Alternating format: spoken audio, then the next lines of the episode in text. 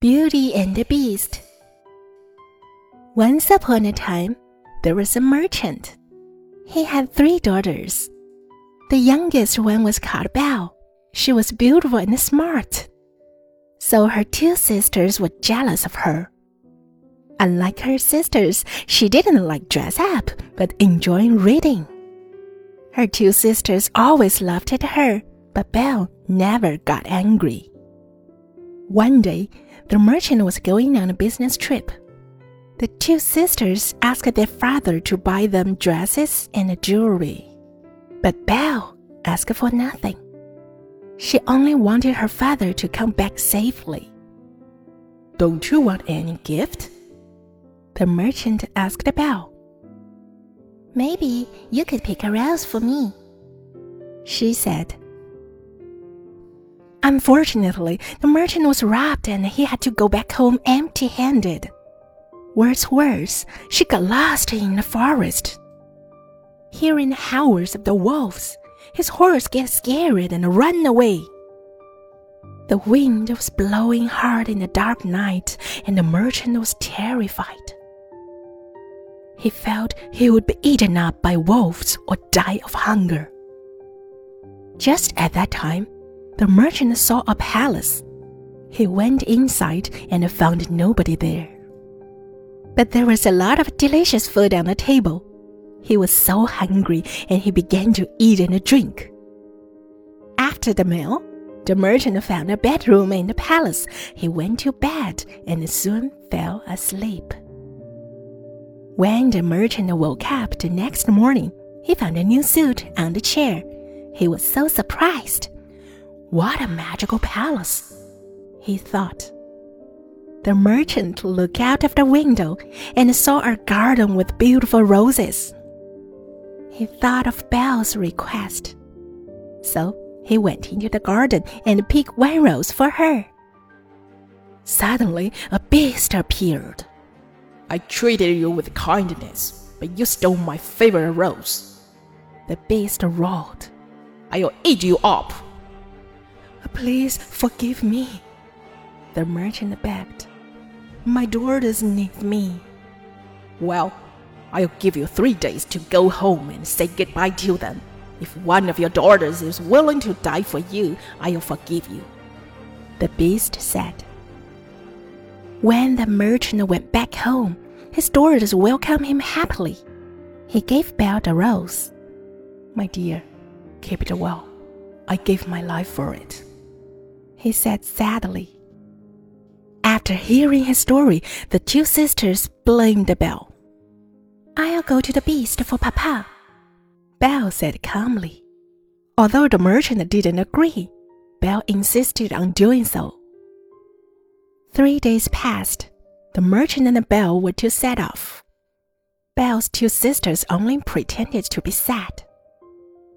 When they arrived at the palace, the beast was waiting for them in the hall. Belle was frightened by his horrible appearance. But when the beast asked whether she was willing to die for her father, she nodded bravely. Good girl. Stay here. Your father can go now. The beast said.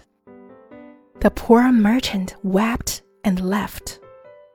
Belle thought she would be eaten at once. But the beast talked with her very kindly and gave her a beautiful room with shelves full of books. Belle picked up one book and saw some golden words on it. You can have whatever you want. I only want to know what Papa is doing, Belle said to herself. All of a sudden, she saw her father in the mirror beside. He looked quite sad. Three months passed. The beast came to see Belle every day. Belle was not afraid of the beast anymore. But when the beast proposed to her, she refused. She had never thought of marrying an ugly beast. One day, Belle begged the beast to let her go to see her family. If you stay away too long, your poor beast will die, the beast said sadly. I'll be back in a week, Belle promised. When Belle woke up the next morning, she found herself at home. Beside her was a trunk filled with beautiful dresses. Belle knew they had been sent by the beast. Her sisters were jealous of her nice clothes. They asked Belle to stay at home longer. They hoped that the beast would get angry and eat Belle. When Belle was ready to go back, they pretended to be weeping and urged her to stay a little longer. Belle was moved and decided to stay. That night, Belle dreamed of the beast. In the dream, he was lying in the garden, almost dead. Belle felt worried. She found herself in love with the beast. She wanted to marry him. He was so nice to me, but I broke his heart. Why can't I marry him? Although he's ugly, he's so kind. I will be happy if I marry him. She thought. Belle couldn't wait to see him. She left for the palace at once. When Belle opened the gate of the palace, she saw an empty hole. The beast didn't come to welcome her. Belle thought of her dream, so she rushed to the garden.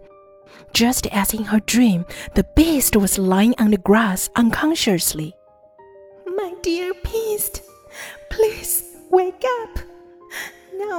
I know how important you are to me.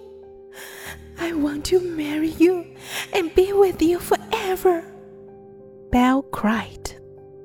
Just then, beautiful fireworks lit the garden and the music played.